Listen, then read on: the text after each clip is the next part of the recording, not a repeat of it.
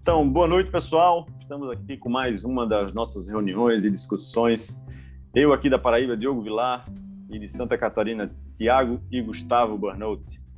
E aí, galera, na paz? Tudo graças falar... a Deus. Hoje a gente vai falar sobre um tema bem. Eu já ia atravessando vocês aí. É... Você não espera a resposta, cara? Tudo bem. Eu esperava que vocês fizessem, fizessem som legal no vídeo, mas vamos lá. É... Hoje a gente vai falar sobre um tema bem legal, uma população é, específica que está sempre é, exposta a quedas, e que, na maioria das vezes, é a população mais sedentária, o grupo mais sedentário que a gente encontra, mais suscetível a doenças cardiovasculares, à obesidade, que são os idosos, né? A gente tem alguns exemplares aqui para dar seu testemunho, é, old people, e a gente vai falar sobre isso, discutir é, as indicações, o que é que cada um tem no seu dia a dia, como cada um trabalha no seu dia a dia com os idosos e quais são as melhores recomendações atuais que a gente tem a respeito é isso aí, Tiago. É como é que tu trata no dia a dia os idosos? É, quais são as, as, recomendações principais? Quais são as preocupações principais que você tem no dia a dia com respeito, com relação a esse tipo de população? Cara, bom, antes de, de, de, disso tudo aí, eu acho que vale a pena a gente citar que é, é a população, como você falou, mais inativa, e isso vai crescendo ao longo dos anos, essa inatividade, né? Vai aumentando com a idade, e, consequentemente, vai elevando o risco de doença, né? Doença cardiovascular, doença é, neurodegenerativa, é, diabetes, né? metabólicas, etc. Né? É, e esse declínio dos sistemas fisiológicos vão, vai piorando a qualidade de vida da pessoa e é, aumentando a chance dessa pessoa complicar e até é, morrer, né? Então, é, e entra num ciclo é, vicioso, né? De inatividade, de declínio fisiológico e é, piora da qualidade de vida, né? É, e outra coisa que, antes de entrar na discussão propriamente dita, que eu queria falar aqui, né? Primeiro que eu ainda não sou um idoso, embora pareça, né? sou bem mais velho que, que vocês dois, é, mas é, hoje o aspecto da pessoa idosa é diferente né, do aspecto que a gente conhecia quando era criança, no caso eu, né? Era é, criança. é o que eu te digo, é o que eu te disse no teu aniversário. Os 50 de hoje são os 40 de antes, pô. Pode crer. Então, é, definir o que, que é um adulto velho, né? O que, que é? Na maioria dos países, é uma, a média de corte é 65 anos, né? No Brasil é 60. Mas, é, é, ultimamente, se tem classificado o idoso pela capacidade, pela habilidade funcional dele pela, e pela capacidade de viver de maneira independente. Então, eu, eu, já, eu já reclassifico os meus idosos em consultório dessa maneira. Né? E eles acabam já é, recebendo isso como uma boa notícia e um bom incentivo para iniciar né, um programa ou para reiniciar um programa de exercício físico regular. Né? Uh, Gustavão, tem algum complemento desse, desse início aí? Não, cara, acho que é isso mesmo. É, vai depender muito. Tem idoso de 70 anos que está melhor do que idoso de 60. Né? Então vai depender muito do que tu vê de, de função mesmo, né? De, de, comorbidades também, mas assim, principalmente a função que ele, que ele consegue manter, né? Tanto física quanto cognitiva. Legal. É, geral, geralmente quando, quando eu trabalho com esse tipo de, de, de paciente, eu, eu tento é, endereçar alguns problemas principais que a gente vê. Né? Então, a gente tem o risco de quedas, na grande maioria, nos que são mais idosos, né? É, a gente tem a questão da função cognitiva, e aí a gente pode utilizar a atividade física com esse objetivo também. E a gente tem a questão do humor, de ansiedade, né? Então, esses problemas são os que eu vejo como principais, mas não esquecendo do que, do que cada um chama de um jeito, mas eu chamo de liberdade funcional, que é a capacidade do sujeito de fazer as suas coisas do dia a dia. Para a gente é muito simples, é muito simples se levantar aqui, ir no banheiro e voltar. Mas tem um momento na nossa idade que isso se torna difícil. E a gente só vai saber que isso é importante quando realmente fizer essa falta. Então, para eles, eu, eu gosto muito de frisar sobre isso. É importante que, que se adicione um, um, exercício de força, uma atividade bem orientada, supervisionada, para que ele se mantenha ativo, para que ele se mantenha se movimentando e conseguindo fazer suas coisas no dia a dia. muitos deles não se sentem capazes, né? Eles não fazem por não se sentirem capazes e, obviamente, também não se sentem incluídos. Então, a criação de desconstrução do pensamento negativo e criação de ambiente favorável a eles, né? É, tentar incluí-los num, num, local onde eles vão se sentir acolhidos, né, do ponto de vista social, é, é, pô, é, um, é, um, é um, é grande start, assim. Ah, os que eu tenho é, manejado, enfim, acompanhado, tem respondido bem graças a isso aí, sabe?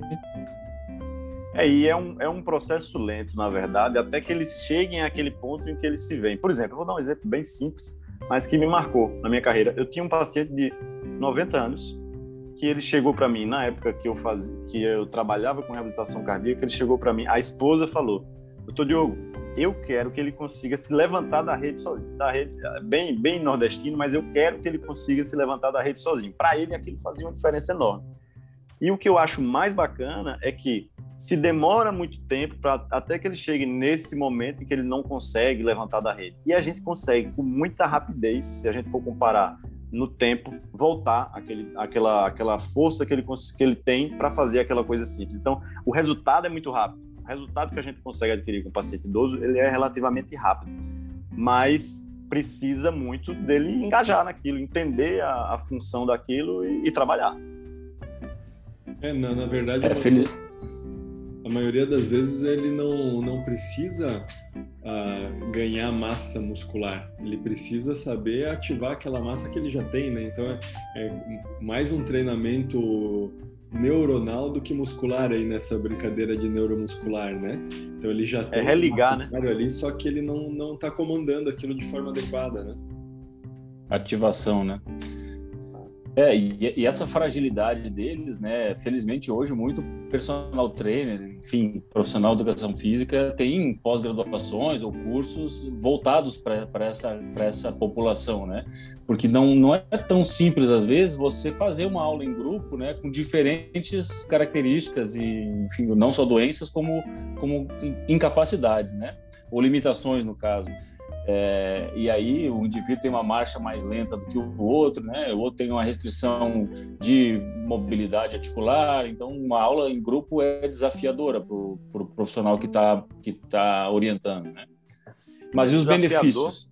Ah, é desafiador e eu vejo e eu vejo como como a melhor alternativa para o idoso, porque o ser humano ele é um instituto social, né? Então, para ele, ele pode até não entender aquilo que ele está fazendo ali, para que serve ou o que é que vai melhorar. Mas se ele vai ali, faz um amigo e conversa com esse amigo, na outra vez ele vai querer ir de novo para conversar com essa turma, para poder ter um, ter um papo. O idoso é um, é, um, é um, paciente em que ele muitas vezes ele é só, né? Ele passa por, é, por esse processo aí de solidão e a atividade em grupo nesse nesse ponto ela vem ela vem somar nesse sentido. Eu acho que faz muita diferença a atividade em grupo para o idoso. Tem no. É, e... Vai lá, Thiago. Não, dá-lhe. Não, tem na, na Austrália, esse lag da, da internet às vezes atrapalha um pouquinho. Tem na Austrália um, um cara lá que criou um galpão dos homens, não sei se vocês já viram. É um galpão de tipo de marceneiro, assim. Que era um cara aposentado que não tinha o que fazer e criou um galpão lá para os caras se encontrarem. Às vezes eles não têm muita coisa o que fazer, mas um daqui um pouco tem que fazer uma reforma numa porta, alguma coisa, e os caras se ajudam e na verdade é um local para eles se encontrarem e socializarem também. E acaba virando sempre tendo alguma coisa de, de, de ação também nisso, né? Então, Movimento. Um tem, é, um tem que arrumar uma cerca, outro tem, e aí um ajuda o outro. E isso aí acabou se espalhando por toda a Austrália. Agora que tem vários pontos do mundo, cara. Então, vocês forem procurar os galpões de, do, de homens, assim, né?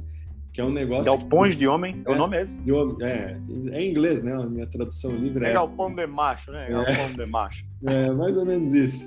E, e aí tu vê os relatos do, dos caras, assim, dos aposentados, cara, tu vê que aquilo ali fez toda a diferença, né? Aquele cara que, que passa o dia inteiro so, sentado no sofá sem fazer nada, né? Só esperando o tempo passar, perdendo função também nesse, nesse tempo aí, e os caras começam a ter uh, uma identidade de grupo e começa a fazer tarefas, por mais simples que possam parecer, são tarefas que mantêm eles ativos também, né, fisicamente. Bem, bem interessante. Isso eu não conhecia, Gustavo. Eu Nem andei eu. lendo, é, andei lendo que nos Estados Unidos eles têm alguns planos de saúde tem, tem programas já prontos, né, online para o indivíduo iniciar, né, fazer toda a progressão, é, não só os planos de saúde, como até instituições, é, outras instituições privadas que trabalham com isso. É, é eu esqueci os nomes agora para te dizer, mas é, pelo menos umas três eu encontrei. Achei muito legal aquilo, tá? Muito legal. O cara dar o, dar o primeiro passo é muito, muito bom. Falando em primeiro passo, pode falar aí, doutor Diagão. A informação principal para o idoso é essa qualquer coisa é melhor do que ficar em casa. Então a gente tem pessoas que passam muito mais nos estudos, eles trazem 10 horas como parâmetro, muito mais de 10 horas sentados ou deitados. Mas é muito mais que isso. Então, qualquer. Quando a gente fala de exercício para a gente, a gente pensa, ah, vou jogar um. O Tiagão aí está no beach tênis, o beach tênis, o crossfit que ele gosta. É, mas para eles é qualquer movimento. É cuidar das coisas da casa, é cortar uma grama, é, levar o cachorro para passear. Então, se manter em movimento é, é, essencial. Reduzir o tempo ocioso, né? Que é o que, que a literatura é, comenta sobre, sobre como iniciar, né? E essas atividades informais, né? Por mais bobo que possa parecer, né, cara? Aquela historinha lá de estacionar o carro um pouco mais longe, descer do ônibus um ponto antes, optar pela escada, isso já faz diferença, isso já reduz mortalidade. As pessoas até não acreditam, mas é, podem acreditar, porque isso é real. Né? Então, o indivíduo que já faz isso, pô, o cara já está apto a começar alguma coisa diferente disso, né?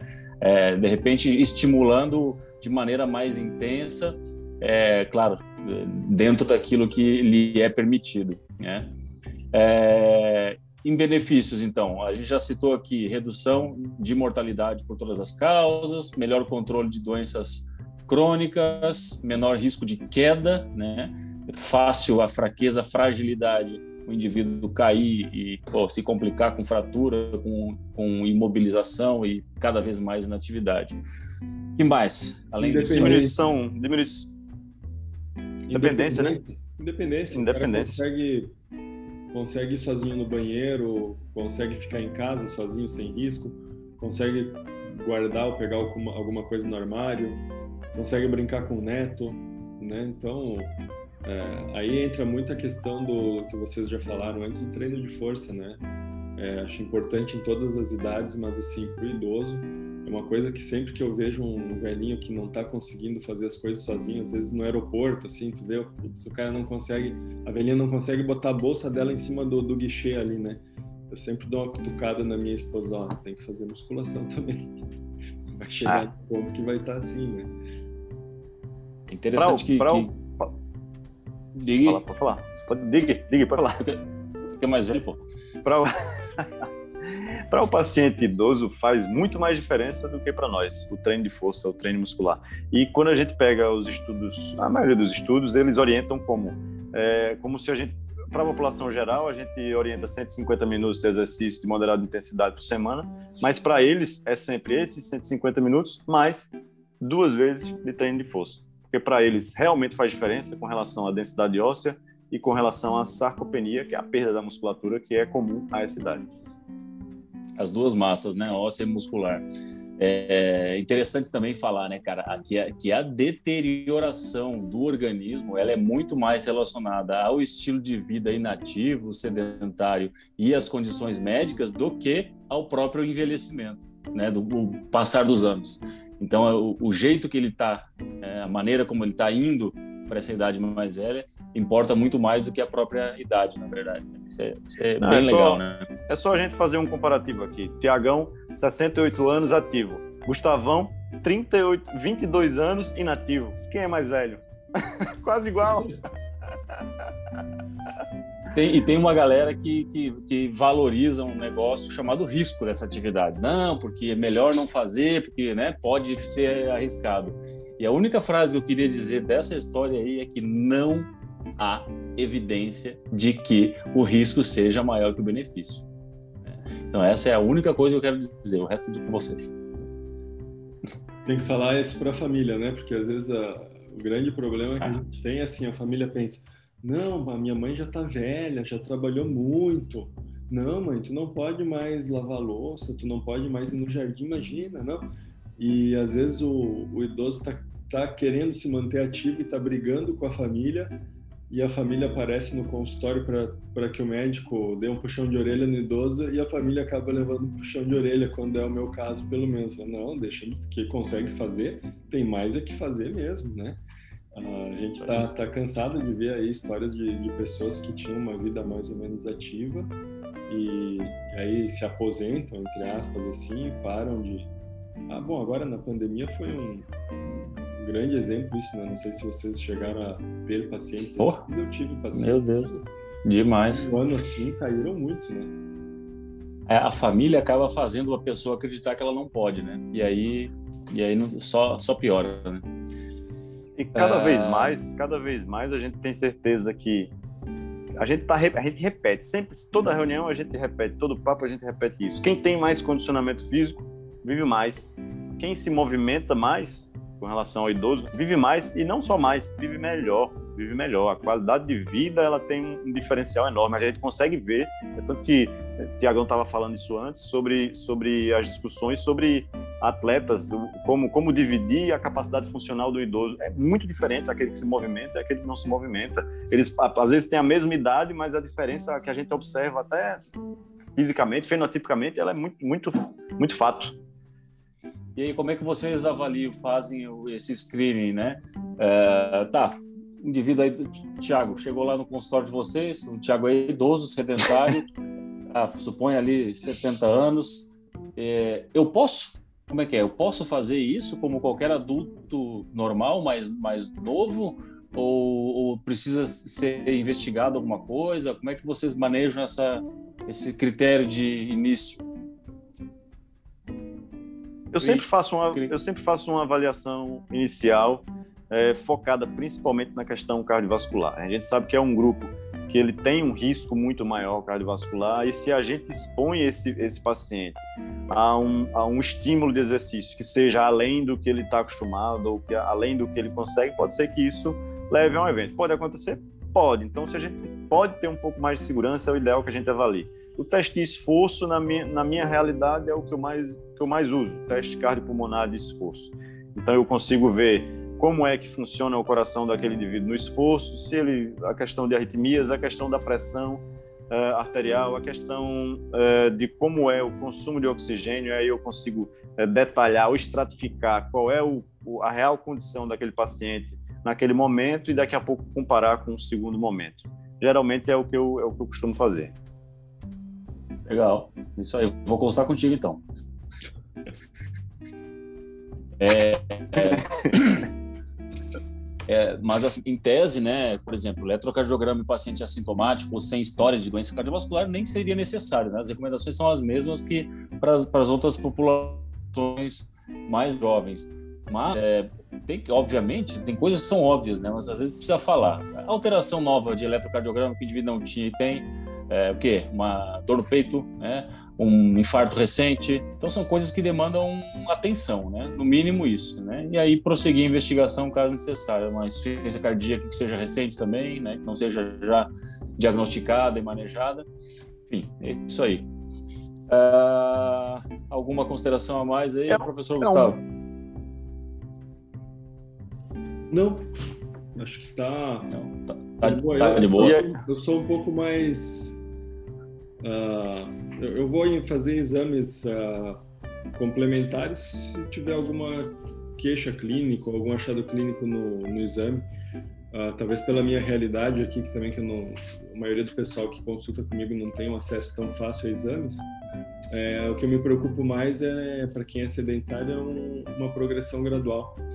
Então, um início bem, bem baixa carga mesmo e uma progressão gradual sem muito detalhe assim de como evoluir carga. Simplesmente eu falo não, vai um pouquinho, aumenta no máximo 10% por semana. É, se ficar na dúvida se consegue aumentar ou não, se vai ter alguma dor aumentando, espera mais um pouquinho. Né? O que eu gosto de usar bastante é essa, principalmente depois de algum período já que o, que o paciente já já começou a atividade, ele começa a entender o que que dá problema nele e o que não dá, né? O que que causa uma dor, o que, que causa um desconforto. E aí ele, mesmo que intuitivamente, assim, de forma meio subjetiva, eu tento fazer ele, ele pensar, ah, isso que eu estou me propondo a fazer a mais. Eu tenho 90% de certeza que eu consigo fazer sem aquela minha osteoartrose começar a incomodar, sem, sabe, é, sem eu ter aquela dor muscular que depois eu fico três dias sem fazer exercício. Então, depois de um tempo, ele já começa, mesmo que intuitivamente, a ter uma ideia do aumento de carga que ele consegue fazer. E eu gosto muito de usar isso. Ah, se tu tem 90% de certeza que consegue aumentar a carga para X, né, para o tanto que tu se propõe, vai lá. Se tu ficou na dúvida, se tu não sabe, não tem certeza, tem 50% de certeza que vai bem ou não vai, não, então não, não tá na hora. Então eu uso bastante assim coisas bem simples e subjetivas para para que o paciente mesmo consiga uh, programar a evolução dele de certa forma na carga. Legal, são pequenas dicas que, que fazem o indivíduo se entender com facilidade, né? E aí ele mesmo vai progredindo, caso ele não tenha uma orientação mais, mais uh, vamos dizer, mais próxima, né, de um profissional de educação física, que às vezes a realidade é essa mesmo, né? Mas muito bom. Doutor Diogo ia comentar alguma coisa antes do Gustavo falar? Não, acho que acho que era isso mesmo. Acho que era é isso. isso. mesmo. A gente tem algumas algumas informações principais que a gente tem que deixar marcadas. Se movimentar é sempre melhor do que qualquer coisa, do que estar parado dentro de casa, do que TV, do que então a gente tem que estimular os nossos idosos a, a se movimentarem. Cada vez mais importante a gente deixar isso bem bem marcado se conseguir cumprir aquelas metas, né, das recomendações que todo mundo sabe aí, dos 150 minutos semanais de atividade moderada ou 75 mínimos de atividade vigorosa, ótimo, mas não é necessário, né? Tem que botar na cabeça do indivíduo que qualquer coisa é válida, né? E daqui a pouco ele já está cumprindo, entre aspas, aí esse esse dever né, de teóricas uh, recomendações, né? E vocês costumam então fazer isso bem, bem mais genericamente, né? Tá, entendi. Entendi o teu joia aí já. Alguma coisa a acrescentar aí? Algum tópico extra? Eu só, só para finalizar aí, só para amarrar nisso que vocês falaram agora de, de movimento é importante. É, às vezes tem alguma coisa com o movimento que o idoso, idoso gosta e que ele nem, nem se dá conta, às vezes, que ele gostava disso no passado ou fazia, e que na cabeça dele não é exercício físico, por exemplo. Pode ser jardinagem, pode ser o cara, sei lá, ter um, um, um cachorro e levar para passear duas vezes ao dia, né? Às vezes o cara adora um animal. Então, às vezes tu consegue encontrar, às vezes tem baile de terceira idade. Ah, eu gostava tanto de dançar Pô, tem uma tia minha que. É bom, é bom. 80 e poucos anos. Tenho ido. Dança pra caramba. Né? E é, é um jeito de se manter ativo fazendo exercício sem, sem. Às vezes sem uma cobrança, né? É, vai no, na parte lúdica mesmo, na diversão, né? Aí às vezes o cara quer uma, uma dica mais precisa, tá? Mas quanto, como, né? Pá, vamos lá. Esse aeróbico, caminhadinha com o cachorro começar com cinco minutos duas vezes por dia é mais que suficiente para o início, né? Ah, que peso que eu posso pegar? Você dá um exemplo de alguma carga que ele tem em casa, você consegue fazer, sei lá, oito repetições com isso aí? Consigo. Então você faz oito repetições. Na hora que fica, fizer 10, 12, 15 com facilidade, você aumenta até que faça oito de maneira cansativa, né? Ah, mas e aí o equilíbrio? Como é que eu vou treinar o equilíbrio sozinho em casa? Né? Mudar, ou desafiar o padrão da marcha caminhar ali nos calcanhares, caminhar com a ponta do pé, né? Ou alguma superfície instável, desde que haja alguém é, para orientar ou para segurar se for preciso. É, outra coisa que é importante também é a parte do alongamento, né? Alongamento quanto, né? Eles recomendam 10 minutos duas vezes na semana, né? É importante isso aí para eles fazerem quaisquer movimentos dentro de casa, é, levar os braços acima da cabeça, por exemplo, né? amarrar o sapato. Então, o alongamento, o treino de flexibilidade também é importante para essa, para essa população. É isso, é isso. Acho que a gente tem um, tem um bom balanço aí da, desse tema. Acho que ficou, ficou bem legal. A gente tem boas informações. E quem tiver dúvidas, quem tiver mais discussões, pode colocar aí, segue a gente, compartilha. É Manda um fax. A gente responde. fax. A galera, a galera do fax está aqui, né? Tá aqui quem recebe o fax. É, é, é, é para essa. essa Show de bola. Gustavo desanimou. Valeu, um abraço. Um abraço. Valeu.